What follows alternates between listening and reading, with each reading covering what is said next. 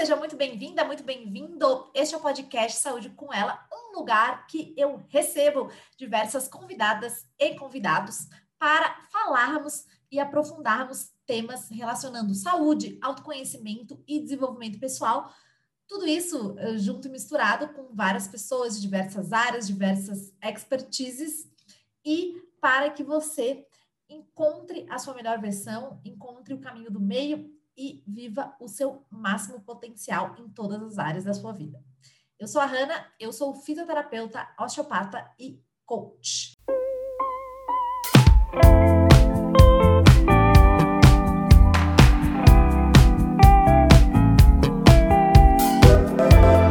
E hoje vamos falar sobre parto normal, mitos e realidade.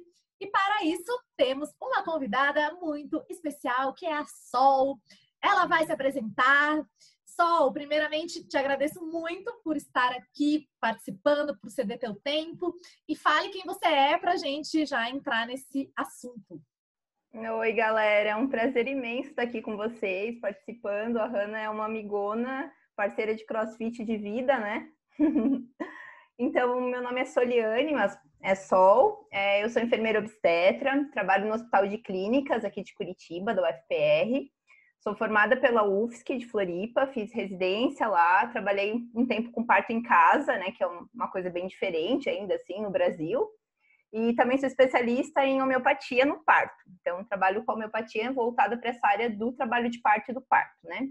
E aí, por aí vai, né? Aí segue o rumo das, das, das coisas alternativas aí da vida, das bruxices, né? das, das, bruxices. das bruxices da vida. Então, hoje a gente vai falar um pouquinho sobre um pouco de tudo, assim. Vou fazer um mix do, do que eu vivo no hospital, do que eu já vivi em parto domiciliar, enfim, vamos falando. Show! E só queria ver contigo para elucidar para quem está ouvindo. Quais são os primeiros, né, principais mitos que existem em relação ao parto normal e que as mulheres geralmente é, elas têm preocupações, né? Porque realmente é, né, o nascimento do, do, de uma filha, de um filho é muito especial. E eu acho que a primeira, uma das primeiras perguntas é como que vai vir ao mundo, né? E quais são os, os principais mitos? Eu acho que eu começaria falando um pouquinho, Hanna, sobre é, o nosso contexto, assim, né? Porque o Brasil ele tem a fama, não nada boa, né, de ser o país com o maior número de cesarianas do mundo, né? Então, o normal do Brasil passou a ser a cesárea e não o parto normal, né? O parto vaginal. E aí, por conta disso, a gente tem que refletir, né? E aí, se a gente for falar disso, tem uma série de explicações, assim. Mas, basicamente, por que, que as mulheres brasileiras optam mais por cesarianas e não por um parto normal, né? E aí, se a gente for buscar na história, a nossa história de, de nascimentos, né, a história da, da, da, humanidade que gira em torno do nascimento, ela é basicamente uma história que era domiciliar, né? Então, o parto lá antigamente, ele era atendido em casa por parteiras, ele era acompanhado pelas mulheres da família, né? Ele era um evento muito familiar. A gente fala que o parto era um evento familiar. E depois, com a medicalização, essas mulheres elas passaram a ter o parto no hospital, né? Então, as mulheres, elas é, passaram a ter partos muito mais instrumentalizados, que a gente diz, né? Aqueles partos que passavam por uma série de intervenções, forceps, né? Que é aquele ferro para tirar o bebê, o corte na vagina, aquela força que fazia na barriga para o bebê nascer. Então, o parto, que era um evento familiar, domiciliar, fisiológico, ele passou a ser medicalizado, né? Ele passou a ser hospitalizado. E aí mudou o olhar do parto, né? Ele passou a ser visto como uma doença mesmo, como um, um, um algo que precisava de intervenção, né? E aí a gente passou por um, uma série de anos, né? A nossa geração ainda ela é uma geração após a essa, que é a geração da cesárea absurda, assim, né? Por quê? Porque as mulheres elas acabaram criando muito medo, muito medo dessa violência que elas passavam, né? Então as mulheres elas as mães, as nossas avós que pariram em casa, provavelmente a outra geração que veio depois, que é das nossas mães, né? Elas tiveram, nasceram no hospital, né? Com partos muito violentos. E aí, depois disso, o que, que, que veio? A onda da cesárea. Então, as mulheres se ficaram com receio de ter aqueles partos violentos, aqueles partos agressivos, e passaram a preferir passar por uma cirurgia, né? Que não é nada simples, apesar da mídia divulgar, né? Ainda ter muito essa coisa do, ah, vai lá e a gente só cesárea, é mais fácil fazer uma cesárea, mas a gente que atende cesárea, a gente que acompanha cesárea, a gente vê que não é nada simples, né? E depois desse movimento da cesariana, agora no início dos anos do, do, século 21, aí dos anos 2000, mais precisamente 2012, 2014, o governo federal investiu muito em, na obstetrícia né, no Brasil, acreditando nesse movimento diferente de mudar a realidade da forma de nascer, com a, a rede cegonha, né, que é o grande marco do, do Brasil. E com isso veio essa mudança de cenário, com o feminismo, com a luta das mulheres pelo resgate do fisiológico, pelo resgate de um parto é, mais dentro do, do, respeitando a mulher, respeitando a mulher como protagonista do processo, né? Então, estamos nesse movimento agora, né? De diminuir o índice de cesariana e resgatar na mulher, na mulher o poder que ela tem de parir, né? Toda mulher tem o poder de parir, gente. A gente desacredita desse poder, né? Que é um poder que é nosso. Então, se você for pegar outras culturas de outros países, é totalmente diferente. O, o terror deles é uma cesariana, né? Diferente do nosso, que muitas vezes o terror das mulheres acaba sendo o parto vaginal, né? O parto normal. Legal. É, é, é, interessante porque eu acredito que tem muito essa parte cultural mesmo, porque a gente escuta às vezes, ah, porque justamente parto normal, nossa, dói demais, ah, porque depois é, a mulher vai, vai para ter relação sexual, vai ter dor. Eu queria ver contigo é, essa questão, ah, episiotomia, que é um corte, né, no, no, nos músculos ali do períneo. Então, como que, é, o que que tu ouve, assim, na tua prática dessas pessoas que têm medo e que realmente são mitos? Bom, a primeira questão é a questão da dor, né? Acho que tem que falar da dor porque é impossível falar de parto e não associar a dor, né? A gente já tem o, aquela velha, aquele velho ditado popular, ah, foi um parto. Ah, tipo, teve um problema na vida, ah, não, foi um parto para resolver. E na verdade isso também é cultural, né? A gente tem uma cultura que associa o parto à dor, né? Ah, Sol, mas então o parto não dói? Não, gente, dói, mas é uma forma diferente de dor, né? Eu costumo falar para as mulheres, é muito diferente você passar por uma dor de dente, que não te leva a nada, é uma doença, né? Você está sofrendo por uma doença, e você passar por um processo que vai te trazer aquilo que você mais quer naquele momento, que é o nascimento de um bebê, né? Então é um processo diferente, assim. E eu sempre gosto de dar esse exemplo, que foi um dos primeiros partos que eu acompanhei em casa, e era de uma argentina. E ela estava no final, assim, do trabalho de parto. E ela fazia muitas expressões faciais mesmo, assim, umas expressões que, na, na minha visão, na minha cultura, parecia eu associei a dor. E aí eu cheguei do lado dela e falei, fulana, o que, que eu posso fazer para te ajudar com, a, com essa dor? Aí ela olhou para mim e falou assim, quem te falou que eu estou sentindo dor?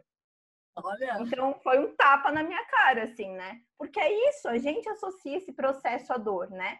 ele é um processo intenso, né? É, é como eu falo, o parto, ele é um trabalho de parto, não é festa de parto, não é piquenique de parto, é um trabalho, né? Exige um preparo, exige, exige, exige que a mulher se prepare para passar por ele. Não é algo assim. Nenhuma mulher acorda de manhã e fala: "Olha, nasceu meu bebê tá aqui". Não, né? Você passa por um processo, né? Mas esse processo ele não precisa ser necessariamente traumático, ele não precisa ser ruim, ele pode ser um processo intenso e pode ser transformador, né? Então acho que esse é o primeiro ponto, assim. E o segundo ponto é que gosto, tem uma parteira que é maravilhosa, que é responsável por, pela, pela minha formação, assim, que ela é a Vânia, é uma parteira lá de Floripa, ela é enfermeira obstetra, enfim, maravilhosa. E ela sempre dava o exemplo do, do pênis, porque assim, a gente nunca duvida que o homem vai ter uma ereção, né? O homem nunca duvida, porque isso é sinal de que ele é, ó, né? Olha, ele tá tendo uma ereção. O homem é normal, ele tem uma ereção. A mulher, a gente duvida da capacidade do nosso períneo, né? Porque quando o bebê tá nascendo, o que que dilata, né? O que que abre no nascimento? É o nosso períneo. Por que que foi, por que que foi instituído que tinha que fazer o corte? Porque as pessoas que atendiam parto não acreditavam que o períneo da mulher podia abrir podia dilatar para o bebê nascer, né? Então, a mesma musculatura que o homem tem para ter uma ereção, a mulher tem no períneo. Então, todo bebê nasce, independente do peso que ele tenha, Se ele passou pela pelve, né, que é a parte óssea, ele vai passar pelo períneo. A gente tem uma capacidade de elasticidade que é muito grande. Então, hoje os estudos mostram que a episiotomia, que é aquele corte, ela não deve ser encorajada, ela não deve ser realizada, né? Porque a, a mulher ela não precisa disso. Ela tem uma capacidade de elasticidade que tem que ser respeitada, né? E que muitas vezes o corte é feito mais por uma angústia do profissional que está atendendo parto do que por uma necessidade da mulher e do bebê.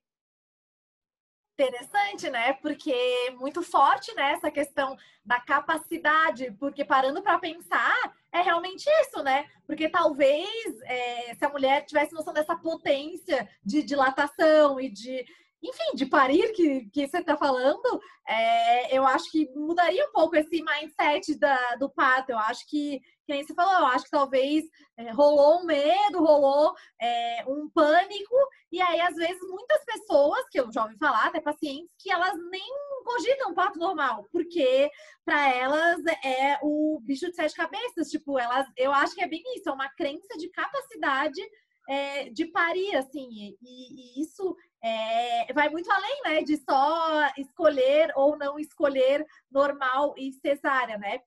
E assim, na, na vida real, assim, do, do, dos partos todos que tu já acompanhou, assim, quais, é, o que que é, ah, falando um pouco de mitos, e o que que é realmente, tu vê, assim, na prática que acontece, fora o que tu já falou, assim?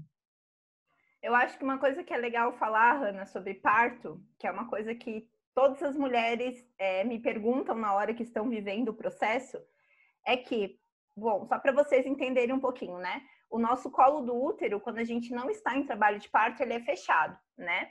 Então, ele é um buraquinho só assim. Na medida que a mulher vai tendo contração, que ela vai liberando ocitocina, que é o hormônio que faz o útero contrair, esse colo que era fechadinho, ele vai abrindo. Então, quando a gente fala, ah, a mulher está com 4 centímetros de dilatação, é como se eu colocasse a minha mão é, e medisse a dilatação através dos meus dedos, né? E esse colo, ele vai abrindo até chegar em 10 centímetros.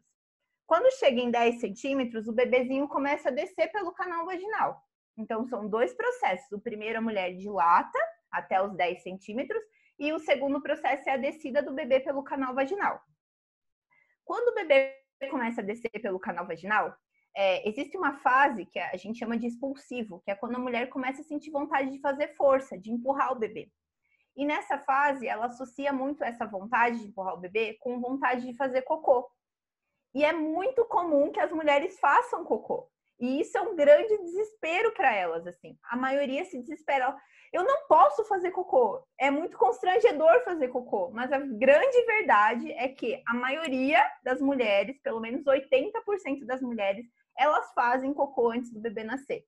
Porque se, o, se tiver cocô no intestino, ele vai soltar. Não tem jeito, porque o bebê precisa de espaço para passar. E o nosso intestino e a nossa vagina são coladinhos um do lado do outro, né? Então, isso eu acho que é uma das coisas que eu queria muito falar, assim, não tenham medo de fazer cocô, não tem problema fazer cocô, porque a maioria das mulheres, elas fazem cocô mesmo. E isso é muito é, associado, né, a nossa cultura ainda é muito polida quanto a isso, né? E no parto tem muito essa liberação mesmo, assim, o corpo ele limpa para receber o bebê e tá tudo bem, sabe? Não tem problema nenhum. Até porque, na minha opinião, o cocô é super fisiológico. Eu adoro quando meu intestino tá funcionando. Eu acho que Exato. também é outro mito também, é, é, é outro também processo de mudança de mindset, porque assim, é claro, né? Entendendo um pouco a fisiologia, a fisiologia natural é a evacuação, é o cocô. Então eu adoro quando meu intestino tá funcionando. Eu fico preocupada quando não tá. E Exato. Muitas, e muitas vezes, culturalmente, também teve essa associação de ah, o cocô é sujo, o cocô é isso, o cocô é aquilo, mas é um processo fisiológico. Legal. E é bem interessante porque eu lembrei de um caso de uma paciente minha, inclusive, que justamente ela era puérpera, né? Ela veio, claro, com dor, enfim, dores lombares, né? Normal que todo mundo pode ter. E aí ela ela estava num processo de dor, mas ela também tinha bastante questões é, psicológicas. E aí, claro, eu identifiquei na avaliação, mas ela nunca tinha, ela nunca tinha ido para psicóloga, né? Porque é claro que eu não, não sou psicóloga, mas é, eu identifiquei, né? Na conversa a gente começa a entender. E aí eu via que aquela dor tinha caráter físico, mas tinha componentes emocionais. E aí, já na primeira conversa com ela, tal, e eu perguntei, como é que foi teu parto? Nossa, aí desabou que ela falou que ela tinha feito cocô no parto e tinha sido traumatizante. Ela uhum. tinha se sentido muito mal e, e, a partir daí, tipo, acabou e que também o marido dela tava junto, sabe? E ela, nossa, ela tava sofrendo. E é claro, indiquei ela pra, para terapia, obviamente, tratei ela normal, né? Enfim, que eu digo fisicamente, mas é, é, foi muito interessante ver o quanto isso afetava ela. E o quanto aí eu, eu, claro, da minha expertise, eu falei que é fisiológico, intestino, claro, falei isso e falei que ela tinha que pegar um acompanhamento psicológico, porque isso estava afetando a autoestima dela e até mesmo a libido dela, por causa claro. que o marido tinha visto. Sim, sim. É, assim, eu, eu costumo dizer sempre, né? A gente é, precisa, quando a gente fala de parto, a gente precisa olhar para os nossos ancestrais mesmo, mesmo assim, né? Primeiro, eu acho que é considerar a nossa história de vida e como a gente nasceu, porque isso tem muita associação com a forma que a gente vai lidar com o parto, com o nosso parto, né? Então, saber como nascemos, isso é muito importante. Outra coisa muito importante, respeitar o parto como algo que não é racional. O parto, ele não é algo que você controla em 100% do tempo, né? E nós, hoje, mulheres fortes, evoluídas, maravilhosas que somos, somos muito racionais, né? A gente comanda muitas coisas no nosso dia a dia, né? E muitas vezes essas mulheres têm muita dificuldade em entrar no processo, a se entregar para o processo de nascimento. E aí eu gosto de falar dos animais, né? Os mamíferos. Eu sempre falo para as mulheres, os mamíferos, eles não ganham o bebê. Você nunca viu uma, uma, um, uma gata parindo no meio da rua com um monte de gente assistindo, né? Que, que os animais fazem quando eles vão parir? Eles se isolam, né? Eles se isolam no escuro, eles ficam sozinhos, eles, eles ficam introspectivos. E quando a gente fala em resgate do fisiológico do parto, a gente fala desse respeito. É esse tipo de respeito. É respeitar o parto como um momento fisiológico e como um momento individualizado da pessoa. Então, diminuição de luz, diminuição de ruído, perguntar o menos possível coisas racionais, que tem a ver com, com, com que tem que pensar muito. Porque a mulher, ela entra muito numa vibe introspectiva mesmo, sabe? E isso é muito importante para que a coisa flua. A coisa flui muito melhor quando você se permite viver esse, esse lado mais bicho mesmo, menos racional, do que quando você fica tentando lutar contra esse, contra esse instinto que é muito forte do parto legal. E sobre a questão de desse outros mitos que, lem, que lembrei aqui de pontuar. Ah, porque o que acontece? Ao mesmo tempo que existe a dilatação, volta, né? Então, assim, ah, é, distende, mas volta. Ah, relação sexual depois do parto normal. Então, como que funciona isso? Então, a mesma história, né? Nossa vagina ela é uma musculatura muito potente, né? Muito poderosa. Então, assim que o bebê nasce, a nossa musculatura ela já começa a retornar, né? Então, é, o que a gente tem hoje são uma série de coisas que você pode fazer, tanto no pré-natal para preparar o seu períneo para o parto, quanto no pós-parto para voltar a ter uma vida sexual ok, que você se sinta satisfeita com aquilo. Então, existem algumas coisas que podem ser feitas, né? Hoje tem alguns estudos que mostram a vantagem da massagem perineal no pré-natal, então, colocar lá o dedo na vagina, né? Ficar fazendo movimentos circulares, enfim. É, ajuda muito preparar esse períneo para a abertura necessária para a cabeça do bebê, né? E no pós-parto, os movimentos de pompoarismo, né? Então, o fechamento da vagina, segurar a vagina apertada por um certo tempo, enfim, tudo isso ajuda. Mas, de modo geral, o que a gente, o que a gente escuta, né, é que, ai, porque ficou esgaçada, ai, porque o períneo, é, é, depois que nasceu, coitada da mulher, né? A gente ouve muito isso coitada da mulher, pariu um bebê de 4 quilos e agora, meu Deus, que horror. Não, gente, o períneo ele volta ao normal, né? Então ele não vai ficar super aberto depois que o bebê nascer, né? E também outra coisa que é legal de falar, que é um grande mito, assim, que a gente escuta, tipo, ah, o bebê grande, meu Deus, acabou com a mulher. Lacerou ela inteira, rasgou inteira. A gente escuta, né? Na verdade é o contrário. Os bebês grandes, eles laceram menos a vagina do que os bebês pequenos porque o bebê grande ele nasce devagarinho, né? Então ele vai vindo, ele volta, ele vem mais um pouquinho, ele volta, ele vai fazendo esse movimento de amaciar o períneo. E o bebê pequeno ele vem em avalanche, né? Ele nasce em avalanche, que a gente chama. Ele nasce muito rápido.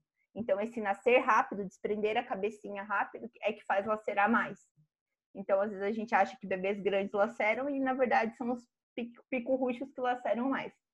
Olha, até eu fiquei surpreendida dessa, não sabia dessa informação, bem interessante. E outro também mito que é, a gente escuta bastante é com relação a, ah, tá sentado, não tá, tá cordão é, umbilical, como é que é, enrolado. Como que funciona isso de, entre aspas, indicações e contraindicações?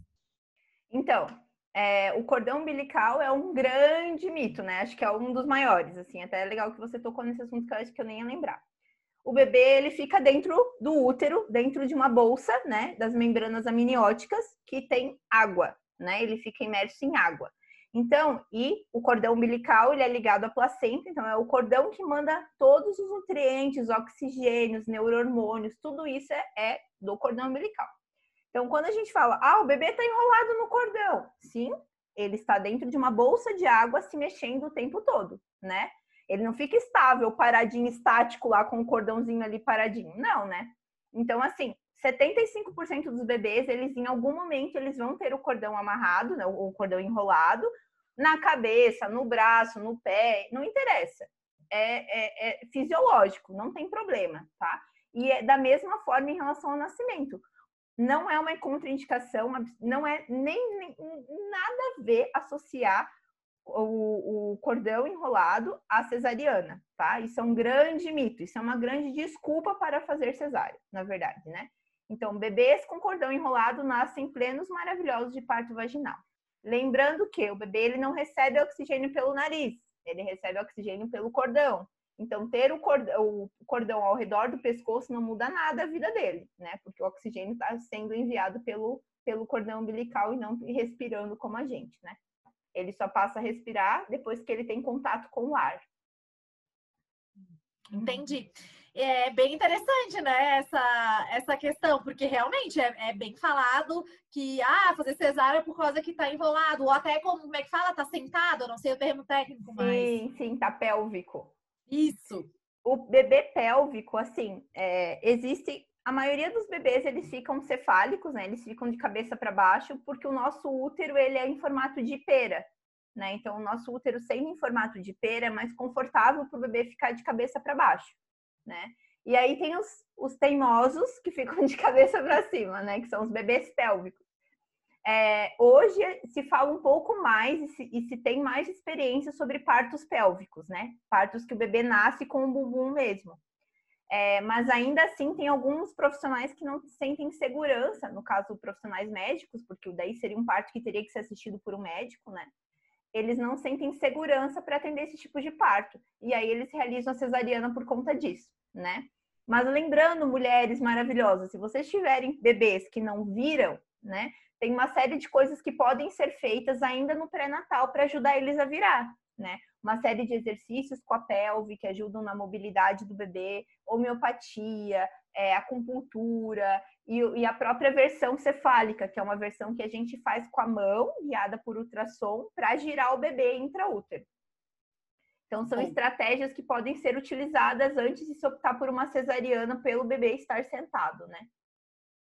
Bom, e com relação à mulher que já teve cesariana, eu li, né, para dar uma pesquisada aqui, que se a mulher teve uma cesariana, ela pode fazer parto normal, mas se for duas ou mais, não. Como que é isso?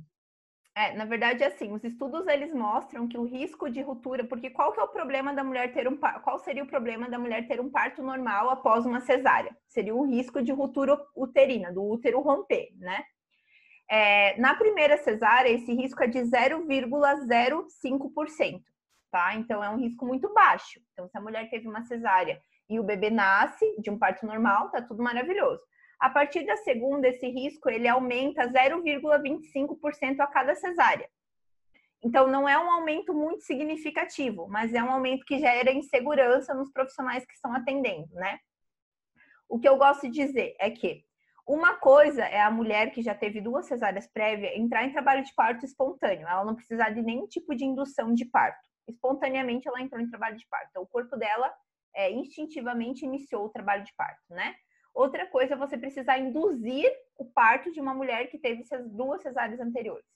Então é isso que tem que ser mais avaliado, né? Mas o maior risco seria de ruptura do útero, mas é um risco muito pequeno, que não justifica fazer tanta cesárea eletiva, né? É, eletiva que eu digo é agendada, sem, é, sem a mulher ter essa necessidade. Então, a mulher que teve duas cesáreas prévias, ela pode sim ter um parto vaginal assistido e o bebê pode nascer muito bem e tá tudo certo. Não tem grandes riscos de vida para os dois. Entendi. E com relação a, a esse trabalho que você falou de, home, de homeopatia no parto, bem interessante. É, como que, que funciona é, essa, essa questão, assim, porque é relativ, relativamente novo, né? Na minha, pelo menos na minha concepção, não sei. Sim, a homeopatia é uma grande ferramenta, né? Que ela pode ser utilizada, assim como N outras, outras, é, outras é, tec, práticas complementares, né? Então, a homeopatia, ela, a gente usa muito ela quando a gente vê que a coisa está saindo um pouquinho do que geralmente acontece, né? É, o cuidado da mulher em trabalho de parto, ele tem que ser muito individualizado, né? Então, cada mulher, ela tem sua particularidade. E às vezes a gente consegue usar a homeopatia para lidar com algumas questões, né? Então a gente usa às vezes para acelerar um pouquinho as contrações. Então, às vezes as contrações elas estão muito sem ritmo ainda, né? Porque a contração ela vem como uma onda, né? Então ela vem, passa, vem outra, passa, ela é uma onda. Às vezes está muito curtinha, está durando muito pouco tempo, isso faz com que o parto às vezes demore um pouquinho mais. Então a gente pode usar esses recursos a homeopatia, o spinning baby, que agora está super na moda, que é movimentos com a pelve, enfim, rebozo, que também são técnicas mexicanas de mexer com a pelve, você pode usar desses recursos para quando conduzir o parto de uma forma menos intervencionista. Acho que essa é a palavra, né? Sem precisar usar medicamentos, sem precisar usar técnicas mais hospitalizadas, a gente pode usar esses recursos que são menos intervencionistas, né? E a homeopatia é um desses recursos que a gente pode usar em diversas situações. Quando a mulher fala que está com muito medo, quando ela diz que, que, que não consegue se entregar para o processo, ela está muito racional, a gente pode dar uma homeopatia para ela dar uma soltada, ou para induzir o parto, aquelas mulheres que não entram em trabalho de parto, aí a gente pode dar uma homeopatia para ajudar ela a entrar em trabalho de parto. Então, recursos que a gente usa em determinados é, em determinadas situações para dar uma, uma ajudinha, assim, ou para a mulher ou para o bebê. Lembrando que, como é fisiológico, né? Que nem você falou, é um plus, né? Essa ajuda mais. Exato. É o que eu sempre digo, assim, toda intervenção, mesmo que ela não seja farmacológica, ela é uma intervenção, né? Por isso que eu digo, não dá para fazer uma receita de bolo. Ai, vamos usar uh, homeopatia, spinning baby para todas. Não, a gente usa se tiver necessidade, né? Então a gente usa essas técnicas para não ir para uma intervenção farmacológica, enfim, pior, né? Mas claro que sempre em primeiro lugar a gente vai respeitar o corpo da mulher, né? E dar tempo para ela e para o bebê, que eu acho que isso é o mais importante, né? Sim, até porque essa individualidade, ela vale para tudo, mas em caso de parto até o tempo, né? Tem gente que que pare, né, muito rápido. Nossa, eu tenho uma amiga que ela teve segundo filho agora, ela ganhou na cadeira. Tipo, ela, ela é bem maravilhosa. Maravilhosa, Maravilhosa, porque o primeiro filho, o Theo, já foi rápido. Se eu não me engano, foi menos de quatro horas. E eu lembro que eu falei, nossa, amiga, e a, e a Yasmin agora foi muito rápido. Só que eu queria ver contigo, tem partes que demoram mais, né? E aí eu acho Sim. que essa crença de capacidade é bem testada, porque eu acho que quanto mais demora, quanto mais a gente for racionaliza, mas também vai dando medos, né? Inseguranças. Com certeza. É, a gente costumava falar que o parto ele é como você subir o Everest. Você tem que estar preparado para subir o Everest. Porque se você tiver uma corridinha de beira-mar, tá de boa, né? Mas você se preparou para o Everest. Então, é por isso que a preparação do parto é tão importante, porque as pessoas elas têm aquele mito da novela das oito da Globo, né? Que a mulher rompeu a bolsa, oh, nasceu. Tipo, rápido, questão de minutos. Na verdade, não é assim que funciona, né? O que a gente sabe hoje é que o trabalho de parto de uma mulher que nunca teve bebê, que a gente chama de primigesta, ele pode durar mais de 12 horas, né? Então, se tem esse mito, assim, de que, ai, pode, é rompeu a bolsa, meu Deus, corre para o hospital. Na verdade, não, né? É todo um processo que acontece, assim. E na medida que a mulher vai tendo mais filhos, tende a ser cada vez mais rápido, né? Então aí o segundo filho, ele tem uma tendência muito grande a ser muito mais rápido do que foi o primeiro, né? E o que eu preciso dizer é que existe uma diferença entre pródromo, que a gente chama de trabalho de parto, e trabalho de parto. O que, que é isso? O pródromo, ele é um ensaio do corpo. Então é como se o corpo ele estivesse se preparando para o trabalho de parto. Então ele dá uma contração para a mulher, ele faz com que o útero contraia, aí passa 20 minutinhos ele dá outra contração. É como se ele fosse um ensaio do corpo de como vai ser o trabalho de parto efetivamente. E tem muitas mulheres que confundem esse momento com o trabalho de parto. Então a gente escuta às vezes, né? Às vezes eu, eu, eu tava esses dias no mercado escutando uma moça falar, eu falei, meu Deus, vou ter que me meter na conversa, né? Que ela falou assim: eu fiquei três dias em trabalho de parto. Impossível, gente. Ninguém fica três dias em trabalho de parto, tá? Então, muito provavelmente o que aconteceu? Ela estava com em pródromos, né? ela estava numa etapa antes do trabalho de parto, que é uma etapa onde a mulher tem contrações, mas elas não são ritma, rítmicas e regulares, né? Então, para a mulher ser considerada em trabalho de parto, ela precisa ter pelo menos três contrações de 40 segundos em 10 minutos. Então, isso se configura trabalho de parto por uma hora. Então, são alguns critérios, né? Não é toda mulher que tem contração esporádica que está efetivamente em trabalho de parto, né? E a gente espera que o colo do útero vai dilatar, aquela dilatação que eu falei antes, a partir do momento que a mulher efetivamente estiver em trabalho de parto. Né? Então é a partir daí que a gente começa a contar as horas, e não a partir das contrações irregulares lá, do comecinho. Ah, bacana, Deu para né? entender? Né? Deu, eu entendi. Espero que quem esteja ouvindo entendeu. Qualquer coisa me chama depois que eu explico melhor. Claro. E é, você falou bem interessante essa questão é, de, a, da equipe e da individualidade é, e do pré-parto. E aí me, me remeteu, né, claro, como eu também trabalho com isso, sobre o autoconhecimento, né? Porque quanto mais a mulher se autoconhece e quanto mais ela tá com uma equipe, tanto no pré, e quanto mais ela faz exercícios de períneo, enfim, né? Tem uma equipe multidisciplinar, mais a tendência é que esse parto seja o mais natural possível. E como que é, funciona, por exemplo, em casa e, enfim, no, e no hospital, essa questão do, do parto normal, assim, equipe e tudo mais? Eu acho que você falou tudo, Hanna. Assim, o parto ele é muito associado com segurança, né? A mulher ela tem que estar segura, né? Por isso que a gente bate tanto na tecla da mulher ter o direito de escolher onde ela quer ter o bebê dela, né? Por quê? Porque pode ser que para algumas mulheres o melhor lugar seja o hospital, que ela se sente mais segura no hospital, porque ela associa o hospital com recursos, né? Ela acha, ah, se acontecer alguma coisa, eu vou ter recurso. Então, para essa mulher, o melhor é o hospital. E para algumas, o melhor é a casa delas onde elas vão estar cercadas das pessoas que ela ama, ela vai estar num lugar que ela já conhece, ela vai estar com pessoas que ela tem confiança, né? Então essas são as, essa é a grande diferença, assim. A gente tem que respeitar o que é mais o que a mulher associa com maior segurança para ela, para o momento dela. Isso é o mais importante, né? Em casa, é, vou falar do, do, parto domiciliar planejado, tá, gente? Não é o parto vida louca do, do tipo, nasceu em casa, assim. Não, parto planejado com profissionais da saúde. O parto domiciliar planejado, ele tem algumas vantagens, né? Que é essa questão de a equipe poder acompanhar a mulher do início ao fim, né? Então, a equipe que atende parto é a mesma equipe que faz o pré-natal, que é a mesma equipe que cuida no pós-parto. E isso passa muita segurança para ela, porque ela sabe que aquela pessoa que está acompanhando ela lá, que está fazendo as consultas, ela vai estar presente no dia do parto, né? Então isso é muito legal, é um grande diferencial assim.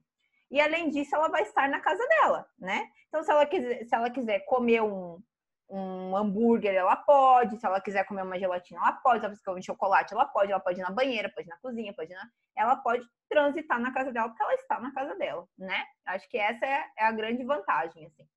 E o hospital, a gente tem a desvantagem de que a gente nunca viu essa mulher na vida.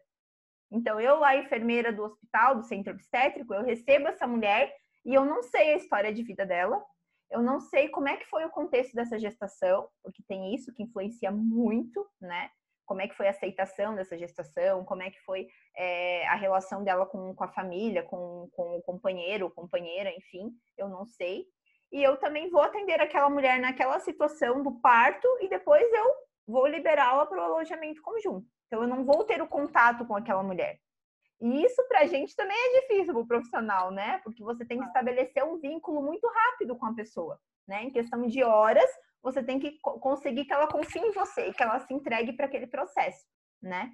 Por outro lado, a gente tem no hospital recursos, né, que muitas vezes em casa você precisa de um pouco mais de tempo para ter, né? Então, no hospital a gente tem UTI, a gente tem é, suporte avançado para o recém-nascido, que é uma das grandes questões, né, que as mulheres às vezes optam pelo hospital por conta disso. É, então são algumas particularidades de cada cenário, né? Eu acho é, que a mulher ela tem que ter realmente o direito de escolher onde ela se sente mais segura para parir, em casa ou no hospital. Bom, a gente vai se encaminhando para o final, gente, porque olha. Menina, passou rápido, Jesus. Se deixar, a gente fica aqui. Sol, eu queria é, ver contigo se você tem uma indicação de livro, documentário, que eu sempre gosto Sim. de deixar aqui. Outra, mensagem final de parto normal para quem está escutando. E deixar os teus contatos para uh, ah, se alguém tiver alguma questão. Sim. É, eu só queria falar uma última coisa, assim, que, que eu acho que eu não posso sair daqui sem falar, assim. É, antigamente a gente acreditava que a gente acreditava no parto normal porque ele era mais fisiológico, né? Então ele era mais seguro para a mulher, né? Ah, porque o parto normal a mulher vai lá, para e levanta e tá plena, né? E realmente é assim. E a cesariana, a gente falava, ah, é uma cirurgia, sete camadas que são cortadas, blá, blá, blá, blá, blá, blá. Isso é verdade. Isso é inquestionável. De fato é assim. Mas hoje os estudos eles falam um pouco mais sobre uma coisa muito interessante, que é a microbiota vaginal, né? Então eu não posso ir embora sem falar disso, assim. É, de uns três anos para cá, a gente vem estudando muito a influência dessa microbiota que tem na vagina, no canal vaginal da mulher, para o bebê ao longo da vida dele. Então, foi feito vários estudos de corte, que a gente chama, né, que são estudos a longo prazo, assim, de 10, 20, 30 anos, e se constatou que os bebês que nascem por via vaginal, os bebês que nascem pela vagina, eles têm menos chances de ter doenças alérgicas, então todas as, as doenças alérgicas, as ites da vida, né?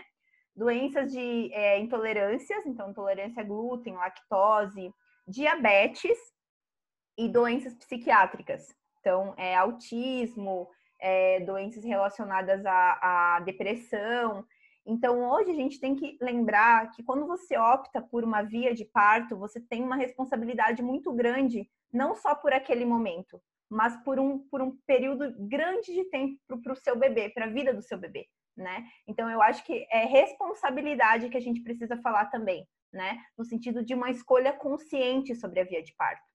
Não só pensando no momento da dor, associando a dor, a dor, a dor, mas pensando nos benefícios que isso tem ao longo da vida, né? não só para a mulher, mas também para o bebê. Então, essa é a minha mensagem final, assim. Pensem muito conscientemente na via que vocês vão escolher e escolham profissionais que sejam realmente comprometidos com, com o que você acredita que é o melhor para você e que não façam só pensando nos seus próprios benefícios, né? É, sugestão de livro, né? É, eu sugiro O Bebê do Amanhã, é um livro americano escrito por cientistas e ele vai falar da percepção do bebê sobre o nascimento, desde a concepção até os primeiros mil dias. É um livro incrível para as mulheres ler, é um livro de fácil leitura, ele não tem termos técnicos e é incrível, porque ele fala da importância da relação da mãe com o bebê intraútero, da importância de conversar com o bebê, da importância de explicar para o bebê o que está acontecendo. Então é, é um livro sensacional, assim, eu super aconselho. E documentário não dá para falar, né? É sempre o, o, mais clichêzão, né? Que é o Renascimento do Parto. A gente tem três já, né? Um, dois e três. Então é um, é um filme que realmente vale a pena assistir, assim. É, mas eu também acho muito interessante o Começo da Vida, que é um documentário que tem no Netflix. Ele é bem legal, ele trata, ele vai trazendo várias percepções, né, de criação e de nascimento ao longo do mundo. Assim, ele fala de vários países, então acho que fica como uma boa recomendação aí para as futuras mamães ou para quem já está vivendo esse processo, né? Ah, incrível, adorei. Deixa seu arroba, que vai estar na descrição do episódio, para quem tiver Sim, alguma dúvida. Pode me contar, pode entrar em contato. Meu Instagram é arroba sol.escapim. E depois você pode colocar meu WhatsApp também lá na descrição do vídeo sem problema nenhum. Fico à disposição, gente. Sol, muito obrigada. Foi uma conversa muito leve, muito esclarecedora. Eu e a Sol esperamos que justamente que tenha levado a, a alguma, a alguns questionamentos para justamente fazer uma escolha que faça mais sentido para você, mas que nem a Sol falou, mais consciente, né? Eu acho que essa palavra é muito incrível. Amei. Se você Ei, tem... amei! Se você tem alguma sugestão, crítica, dúvida, saúde com ela, gmail.com, meu Instagram, arroba Besbate. E é isso. Beijo de luz com muito amor e até o próximo episódio. Obrigada, gente.